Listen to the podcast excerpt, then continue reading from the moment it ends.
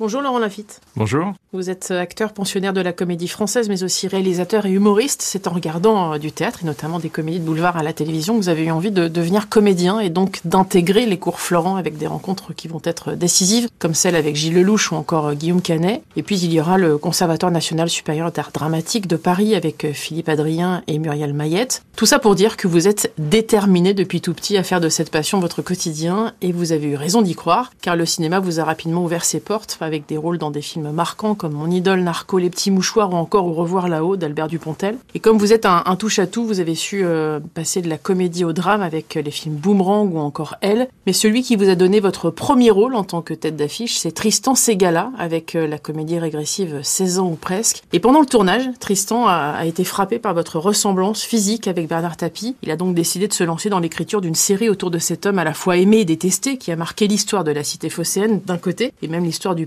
car il a occupé des fonctions de ministre de la ville. Aujourd'hui sort la série Événement Tapie, disponible sur Netflix. Donc, chose promise, chose due. Bernard Tapie avait critiqué cette initiative, je le précise, regrettant qu'on ne lui ait pas demandé son avis, donc son accord de principe. Il trouvait lourd qu'on puisse emprunter son nom, tandis que Olivier de Mangel certifie qu'il en a parlé à Bernard Tapie en personne. Vous êtes Bernard Tapie euh, à l'écran. C'est effectivement bluffant. Rien n'est laissé au hasard, même si la partie intime et familiale est fictionnelle. A-t-on une appréhension, Laurent Lafitte, quand on endosse un rôle aussi emblématique et qui va euh, de fait à la fois plaire et déplaire. Non, alors ce qui était marrant avec, euh, juste pour revenir sur la genèse du projet avec Tristan, c'est que on s'en était pas parlé avant. En fait, je lui ressemble pas énormément à Bernard Tapie, mais dans son film, à un moment, j'avais une perruque et, c'est à ce moment-là qu'on s'était fait la réflexion. Et il se trouve que moi, ça faisait un moment que je pensais que ça ferait un, personnage de, fiction assez extraordinaire. Et lui aussi, et puis il le connaît quand même depuis qu'il est enfant. Donc, euh, et c'est né à ce moment-là. Au départ, c'était un film et puis c'est devenu une série. Et c'est vrai qu'il y a tellement de choses à raconter que c'est le format, le format idéal, quoi. Forcément, c'est le genre de personnage sur lequel tout le monde a un avis, donc il faut pas se laisser impressionner ou euh, influencer par ça et raconter euh, notre version, notre Bernard Tapie. On aurait pu imaginer effectivement que ce soit hagiographique. D'ailleurs, tout le monde l'appréhendait euh, parce que Tristan Seguela, déjà, ami de Bernard Tapie, c'est son père hein, qui avait créé et provoqué la rencontre entre François Mitterrand et Bernard Tapie, lui permettant d'accéder d'ailleurs à des fonctions qui sont devenues des fonctions de ministre de la ville. Et pour autant, c'est d'une justesse. c'est basé dès le départ sur des faits réel. Après, mhm. il y a beaucoup de romances, en tout cas en ce qui concerne la partie familiale et, intime. Mais on est bluffé en tout cas par ça, par ce parti pris de ne pas le mettre sur un piédestal, mais d'essayer de raconter la vérité. Oui, c'est ça qui est intéressant dans, ce personnage, c'est que on peut pas en faire un saint et on a et on peut pas non plus le condamner totalement. Il, il représente plein de contradictions qui racontent bien son époque et la France aussi. Les Français, le rapport qu'ils ont au succès, à la réussite, à l'argent, qu'on retrouve, je pense, euh, dans la série. Les gens qui aiment Bernard Tapie vont aimer la série et ceux qui l'aiment moins, j'espère aussi qu'ils vont trouver qu'on raconte les choses telles qu'elles se sont vraiment passées. Quoi. Comment vous avez travaillé sur le rôle alors? Les mimiques, la façon de marcher, la façon de parler Alors en fait, j'ai pris le parti de ne pas du tout travailler. Euh, C'est-à-dire, déjà parce que je suis un acteur français, donc euh, je, me suis dit je vais pas travailler, sinon après je serai plus naturel. Hein. Mais j'avais pas envie de disparaître complètement dans le personnage et de concentrer mon travail sur le mimétisme, sur les attitudes, la voix et être obsédé par l'exactitude de la ressemblance. Déjà parce que c'est un travail qui m'intéresse pas beaucoup et puis j'ai l'impression que ça allait me, déconnecter des véritables enjeux des scènes et que moi aussi en tant que spectateur, quand j'assiste à un biopic ou quand je, je vois un acteur ou une actrice qui s'est vraiment métamorphosé et qui devient le, le sosie de, du personnage qu'elle incarne, ça me sort un peu des situations et je me mets à épier, à essayer de comprendre, à, tout le temps chercher la ressemblance et, et, le moment où elle est moins flagrante. Donc j'ai voulu me débarrasser de tous ces enjeux-là c'est-à-dire que ça va être mon tapis et ça va être une espèce d'infusion que j'ai de lui pendant toutes ces années en tant que spectateur, en tant que citoyen, parce que moi j'ai grandi avec Tapis, je suis un petit peu plus jeune que lui, donc euh, il a fait tout le temps partie de ma vie et j'en avais des images assez précises et j'ai voulu que ce soit ça la base de mon travail, ce que j'avais déjà en tête. Cette série, elle montre aussi euh, le parcours qu'il a accompli et emprunté d'ailleurs. Euh, mm. on démarre sur le, la musique, sur le chant, parce que c'est comme ça qu'il voulait, c'est de ce métier-là qu'il voulait en faire sa vie. Et puis effectivement, on se rend compte à quel point euh, à aucun moment il ne doute de lui. C'est-à-dire qu'il a toujours des idées. Euh, il sait par moments d'ailleurs avant même de les démarrer qu'elles ne sont pas bonnes. Il, mhm. a fait prendre des risques euh, colossaux à certaines personnes. Il a mhm. emprunté beaucoup d'argent à ses proches. Il a mis ses proches en difficulté aussi. Mais à aucun moment il ne freine. Oui, c'est un bulldozer. Mais je pense que c'est un artiste raté, vraiment. Je pense que c'est pas juste un, c'est pas anecdotique ce télécrochet. Le, le, télécrochet auquel il participe face à Paul Naref. C'est pour ça qu'on commence la, la série là-dessus aussi, et que Paul Naref revient régulièrement dans les périodes d'angoisse et d'échec de Bernard Tapie. Voilà, ça et, je, et je pense effectivement que, que cet échec-là est assez, assez fondateur et, et très révélateur de sa personnalité. Je pense qu'il voulait être artiste et qu'il a cherché ensuite une reconnaissance. Il a vu qu'il était bon dans les affaires et que c'était, il allait pouvoir devenir une vedette des affaires. J'ai l'impression qu'en tout cas, le vedettariat, c'était quelque chose qu'il faisait exister, qui le rendait sûrement, sûrement fier. Être connu, on sent que c'était une manière pour lui d'exister plus, d'exister plus que les autres. Euh, il se trouve que c'est passé par les affaires, mais je suis sûr qu'il aurait préféré que ça passe par, euh, par la chanson ou, le cinéma ou le théâtre comme il a tenté de le faire après il doit douter sûrement. J'ai l'impression que parfois il peut douter du succès de, certaines de, ses entreprises, mais pas de sa personne. C'est l'impression qu'il donne en tout cas. Ce qui est difficile aussi, c'est euh, qu'on se demande à, chacune de ces nouvelles idées, euh, à chacun de ces moments où justement il entreprend autre chose, s'il pense aux autres. Et on se rend compte qu'il ne pense jamais à une autre personne que lui-même. Ah oui, alors moi je l'ai joué, donc j'ai tendance à vouloir le défendre. je vois ce que vous voulez dire. Euh... Par exemple, sa femme, on se rend compte à quel point elle lui a tout donné. Et effectivement, en plus, aujourd'hui, elle se retrouve sans ressources. Euh, par oui, contre, oui. il était très proche de ses enfants. Je pense qu'il a été généreux dans le sens où il a, il a voulu qu'ils aient une vie euh, confortable, spectaculaire, et que c'est sûrement aussi dans leur regard à eux que ces succès avaient du sens. Après, euh, je suis d'accord avec vous dans le sens où quand on voit qu'il redresse des entreprises et après pour les revendre sans forcément euh, s'intéresser au, sort qui est réservé aux, employés et ce que la nouvelle direction va en faire, on peut parler d'un certain égoïsme, mais c'est presque plus euh, la violence politique de l'ultralibéralisme. De... Donc politiquement, je suis d'accord avec vous. Humainement, euh, je ne sais pas si c'était quelqu'un d'égoïste. Je me demandais, euh, vous justement, quelle place occupait votre famille dans votre vie, Laurent Lafitte? Ma famille? Ma famille... Elle vous a transmis Comme beaucoup de, de monde, c'est à la fois un réconfort et parfois un fardeau, comme moi je suis aussi le fardeau parfois de ma famille. C'est très contradictoire, quoi. C'est un amour obligatoire, la famille. On est obligé d'aimer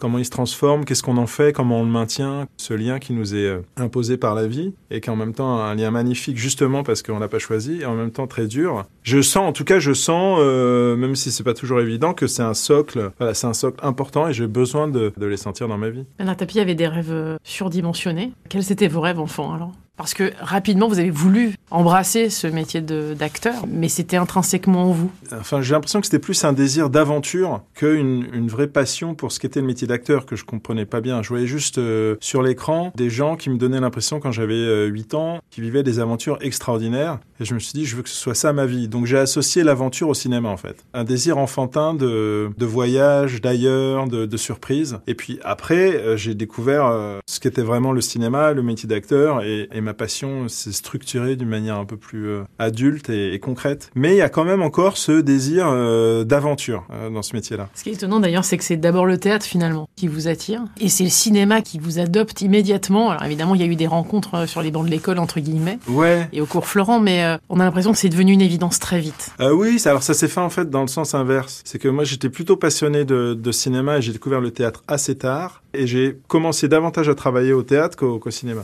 Le cinéma est venu est venu un peu, un peu plus tard. Pourtant, il y a une chose que vous avez toujours conservée, c'est la scène. Il y a toujours eu ce besoin et cette envie de monter sur scène. Mais avec la scène, j'en fais premier... beaucoup. J'en suis, je suis toute l'année sur oui, scène à la Comédie Française. Ce, One Show, ouais. euh, qui était produit d'ailleurs par Dominique Farrugia oui. aussi. Donc encore une fois, c'est toujours la même, la, une grande famille. C'est important la scène d'être yeux dans les yeux avec, euh, avec le public. Ah oui, oui. Pour moi, c'est comme les chanteurs. Je pense que si un chanteur fait que du studio, il fait pas de concert, il est, il est frustré, quoi. Non, non, moi j'ai besoin d'être sur scène. De... On est, on a le pouvoir sur scène. Le spectacle commence et pendant deux heures, deux heures et demie, trois heures, euh, on sera pas interrompu. On va jouer dans l'ordre. Voilà, le cinéma, c'est du, on participe. On est un des éléments de fabrication. C'est un travail qui est très fragmenté, alors qu'au théâtre, ça, ça existe, c'est fait. Et puis il y a, y les réactions du, du public. Ça, c'est, je peux pas me passer de ça. Vous êtes assez discret, euh, Laurent Lafitte, dans votre vie. Je me suis posé la question de savoir si vous aviez, au fil du temps, réussi à prendre davantage confiance en vous.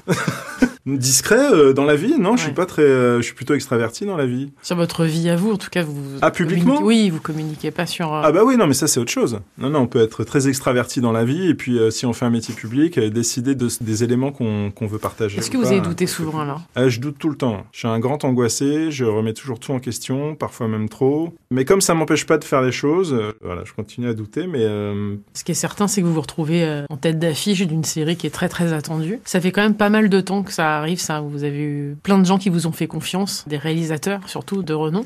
Euh, je voulais connaître les étapes les plus importantes de votre parcours. Alors, qu'est-ce qui vous Ah. a le plus fait avancer, évoluer, euh, grandir? Tout ce qui est de l'ordre de, de la formation, là, les cours Florent, le conservatoire, ou- voilà, moi j'ai appris, j'ai appris pas mal, euh, pas mal de choses. J'ai pas l'impression d'avoir appris à devenir acteur, parce que je pense vraiment que c'est quelque chose d'un peu inné, mais en revanche, il faut apprendre à travailler, quoi. Et ça, ça je l'ai, ça je l'ai appris quand même un petit peu. Si je dois faire des étapes, bah oui, c'est vrai que le one man show ça a été un moment très important parce que j'avais 35 ans. Je, c'est vrai que quand on est acteur, ce qui est frustrant, c'est la passivité. Quand on attend d'être choisi, on attend de décrocher les choses, on attend de susciter le désir. Cette attente-là, elle correspond pas du tout à ma personnalité. J'étais content du coup de voilà d'écrire un spectacle et de choisir de, de oui de prendre le pouvoir sur ma sur ma carrière et ça a débloqué ça a débloqué énormément de choses même auprès des gens qui me connaissaient depuis des années d'ailleurs donc c'est marrant comme ça change le, le regard D'être pensionnaire de la comédie française, justement, ça conforte aussi. C'est c'est une sorte de. Enfin, on a le sentiment d'être adoubé ou pas de... Adoubé, je sais pas non parce qu'il y a plein d'acteurs à qui vous allez proposer de rentrer des grands acteurs des grandes actrices à qui vous allez proposer d'entrer à la comédie française ils vous diront non ça m'intéresse pas du tout quoi donc ça dépend Mais vraiment C'est une, ouais. façon de- c'est une forme de reconnaissance, ça que je veux dire. Est-ce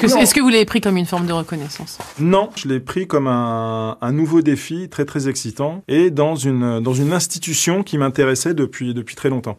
Continuer à être euh, être actif, de lire, de découvrir des textes que j'aurais pas que j'aurais pas découvert tout seul dans mon coin, d'être confronté à des metteurs en scène euh, différents, avoir accès à des rôles qu'on me proposerait pas ailleurs. Voilà cette espèce de d'émulation. En fait, je l'ai plus pris comme ça que comme un que comme un trophée ou une ou une médaille quoi. Je l'ai pris comme un engagement duquel il allait falloir être à la à la hauteur et puis c'était réciproque aussi, il fallait que je m'y plaise, sinon je serais parti. Comment vous gérez la pression alors? De tapis? De tout? Ah, de tout? Bah, euh, je fais un peu d'eczéma, mais c'est. Ça représente quoi d'être dans cette série pour vous, euh, Laurent Lafitte je suis content parce que très ça- très attendu, qui va évidemment faire couler beaucoup d'encre, oui, oui, oui, sûrement. qui va susciter euh, à la fois folie et passion. J'espère, j'espère. Moi, j'aime bien quand les choses provoquent, provoquent des réactions. Et puis, oui, c'est c'est c'est un projet qu'on a qu'on a depuis très longtemps avec Tristan Segala et Olivier Demangel. Bernard Tapie s'était exprimé hein, quand il a appris que cette série allait avoir lieu, en disant que le nom de Tapie euh, nécessitait normalement hein, une validation, ce qu'il lui a dit ne pas avoir donné. Il disait que le fait d'emprunter son nom c'était lourd. Est-ce que ça a freiné l'équipe? Est-ce que vous en avez discuté entre vous? Est-ce que c'est Non, non, non, non, non. Les seules choses qui euh, nous nous ont questionné au moment de l'élaboration de la série, c'était de pas être euh, qu'il n'y ait rien de, de diffamatoire, qu'on soit les plus justes euh, possible. Tristan Seguela a prévenu Bernard Tapie qu'il allait faire cette série. Il, il lui a pas demandé son autorisation. Il trouvait plus élégant de lui annoncer de, de vive voix plutôt qu'il l'apprenne par la presse. Et puis c'était il y a dix ans. Hein. C'était pas euh, sur son lit d'hôpital, quoi. C'est pas comme si. euh, Et sa famille, elle est intervenue sur euh, sur, la série ouais. Non, pas du tout. Je pense que vraiment ça aurait été une erreur par rapport au- à l'objectivité du, du regard qu'on voulait, qu'on voulait poser. On ressent dans cette série à quel point vous êtes amusé, à quel point il y avait une ambiance sur le plateau assez extraordinaire. Tout est léché, le décor Ouais. est incroyable, les costumes sont incroyables. Il y a vraiment un travail énorme qui a été fait par toutes les équipes du film. Ça touche ça, de se dire qu'on est dans cette production-là, que ça existe aussi en France? Oui, en plus moi c'est ma première série. Et surtout, ce qui est important, en fait, série film, moi je m'en fous un peu à partir du moment où c'est un format qui correspond à l'histoire qu'on veut raconter. Et là, pour euh, Bernard Tapie, c'est l'idéal. Surtout maintenant avec les moyens qu'on a pour faire pour faire des séries, notamment sur les plateformes, mais pas que. En même temps, on a le format idéal pour raconter une vie comme ça, qui est, une espèce de, feuilleton hein, au sens propre. Et en même temps, il y a une ambition cinématographique dans la qualité, euh, dans l'image, dans les décors, les costumes. Donc pour cette histoire-là, c'est un très bon support. Au cinéma, j'ai l'impression que Bernard Tapie, il y aurait quelque chose de disproportionné, je trouve, entre ce personnage qui, est, qui a beaucoup existé par la télé et l'écran de cinéma. Il s'est construit comme ça, de toute oui, manière. c'est construit par la télé. Et là, je trouve qu'on est dans une espèce d'entre-deux avec une série qui est le format idéal. Moi, je la conseille, cette série. Il y a un passage extraordinaire avec le procureur. Ah oui, Euh, Montgolfier. La scène, elle Ouais. est incroyable. David Talbot. Et je crois que ça a été vraiment euh, relaté exactement comme ça s'est produit. Non, je crois qu'à partir du moment où les portes sont fermées, on est obligé d'imaginer. c'est ça qui est intéressant dans la série, c'est que les faits sont avérés. Après, comment ils ont été euh, verbalisés, comment euh, ça, on sait pas. Et c'est ça qui est intéressant. Sinon, euh, ce serait un documentaire, mais sans sans image originale. Donc ça n'aurait ça n'aurait pas d'intérêt. En tout cas, cette série, elle est euh, impartiale, j'ai envie de dire. Elle est assez juste. Un énorme travail qui a été effectué à partir de faits connus Oui. du public et en même temps, effectivement, ce côté romancé euh, Ouais, qui respecte totalement la famille de Bernard Tapie. Merci beaucoup, Laurent Lafitte, d'être passé dans le monde d'Élodie sur France Merci Info. à vous. Merci. Ça s'appelle. Tapie, ça sort sur Netflix. Merci beaucoup. c'est de parler à Dieu comme à ses voisins, dire que ça ira mieux, même quand tout va bien. C'est de voir le soleil au milieu des nuages et devant un avion rêver de voyage. réussir sa vie, c'est croire en l'instant où tout est magie, où tu es géant. Réussir sa vie, c'est traverser un océan sans savoir pourquoi ni pour qui, à l'aventure tout simplement. C'est d'être un président ou bien n'importe qui, et de prendre le temps d'aider un ami. C'est de gagner en bourse comme on jouait au billes et de finir sa course le soir en famille, réussir sa vie. C'est d'abord choisir c'est d'avoir envie de tout devenir,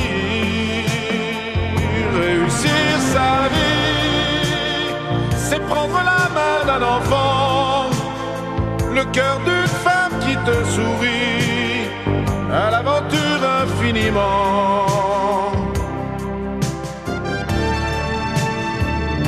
C'est d'être au carnaval, un des rois de la fête de croire en son étoile, même les jours de défaite. C'est d'aimer le plaisir, le travail et l'orgueil. C'est de toujours se dire qu'on n'est jamais tout seul. Réussir sa vie, c'est vivre au présent, mais d'avoir envie de vivre sans temps. Réussir ta vie, sois poète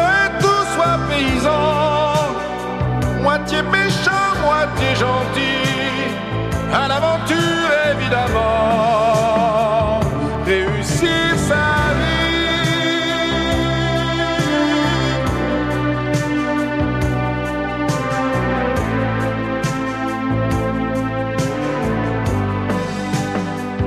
Réussir ta vie, sois poète ou sois paysan, moitié méchant, moitié gentil, l'aventure évidemment.